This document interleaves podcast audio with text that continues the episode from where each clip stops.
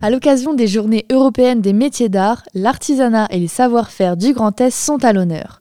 On part direction la Haute-Marne à l'École nationale d'osiericulture et des vanneries de Faille Bio. Jean-Pierre Bénétière, bonjour. Bonjour. Vous êtes formateur au sein de l'école depuis 2007. Pouvez-vous nous expliquer ce qu'est l'osiericulture et la vannerie? L'osiericulture, c'est la culture de l'osier. Elle se pratique donc euh, au sein de notre établissement. L'osier qu'on utilise est produit sur notre exploitation. On a quand même 4 euh, hectares d'osier. Les apprenants vont euh, sur l'exploitation travailler à la culture de l'osier qui va nous servir justement à réaliser des articles en vannerie d'osier. Alors des cultures d'oserets jusqu'au panier en osier, quelles sont les différentes formations proposées ici à Faille Alors euh, on forme euh, environ 18 euh, à 20 personnes chaque année pour des formations longues de 10 mois. Nous avons donc deux diplômes, un CAP, vannerie, métier d'art, et on a également un BPREA, un brevet professionnel responsable d'exploitation agricole, plus euh, orienté sur la culture de l'osier et le travail de l'osier à l'atelier, transformation de vannerie. Et parallèlement à ça, on a également des gens qui viennent euh, se former à la vannerie d'une manière euh, peut-être un peu moins professionnelle, mais qui viennent une semaine ou deux semaines ou plusieurs fois dans l'année, qui viennent donc en formation courte. Dans les ateliers de l'école, nous avons justement rencontré Emmanuelle. À l'issue de ses stages courts, elle a décidé de quitter son poste d'aide-soignante pour se réorienter vers le CAP vannerie. Elle nous explique le processus de création du panier à bois qu'elle réalise. La première étape, en fait, c'est de trier l'osier par rapport aux, aux, étapes de la fabrication du panier à bois. Donc déjà pour commencer le fond, c'est-à-dire ce qu'on appelle le fond, c'est vraiment le fond du panier, on va pas prendre les mêmes dimensions et les mêmes diamètres de brins. Donc déjà on va faire un tri au niveau des brins pour chaque étape du panier.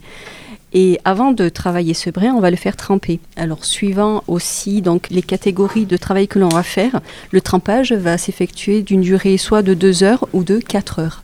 Donc on fait tremper l'osier dans un grand bac rempli d'eau pendant ce laps de temps nécessaire et après on le met sous bâche en plastique pour que l'humidité soit maintenue. Comme ça on peut travailler euh, l'osier blanc pendant euh, toute la semaine.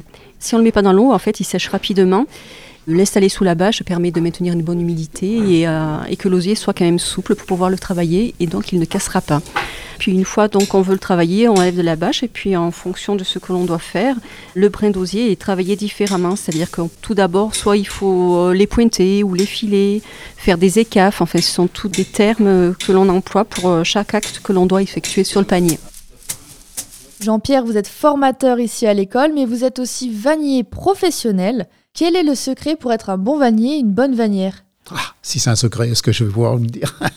euh, Donc, pour être un bon vannier, bah, il y a le tempérament déjà. Il faut être capable de travailler seul si on est euh, dans son atelier. Il faut être euh, organisé, vraiment attiré aussi, parce que je pense qu'il faut avoir une certaine rigueur. Au niveau du travail de l'osier, il faut avoir une habileté manuelle, hein, être soigneux faut pas être euh, trop pressé parce qu'un panier, c'est vite euh, beaucoup d'heures de travail. Donc, il faut pas avoir envie qu'il soit terminé avant de le commencer. C'est combien d'heures de travail pour un panier? Il y a panier et panier, mais on a vite fait de travailler trois heures sur un panier. Et j'ai une dernière question. La pratique ancestrale de la vannerie, pour vous, c'est un retour dans le temps ou est-ce que c'est un saut vers le futur? C'est les deux. Hein. Mais en tout cas, euh, la vannerie a encore de belles choses à dire, de belles choses à faire plus en fait il y aura de gens pour la représenter et pour la faire, mieux ce sera.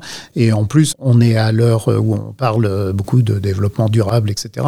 Alors certes, la vannerie ne reprendra pas la place qu'elle avait dans les métiers, mais aujourd'hui, euh, ne serait-ce qu'avoir un panier et aller faire ses courses, c'est quand même drôlement en pratique. Retour dans le temps ou saut vers le futur, ce qui est sûr, c'est que l'osier n'a pas dit son dernier mot. Une production des radios associatives avec le soutien de la région Grand Est.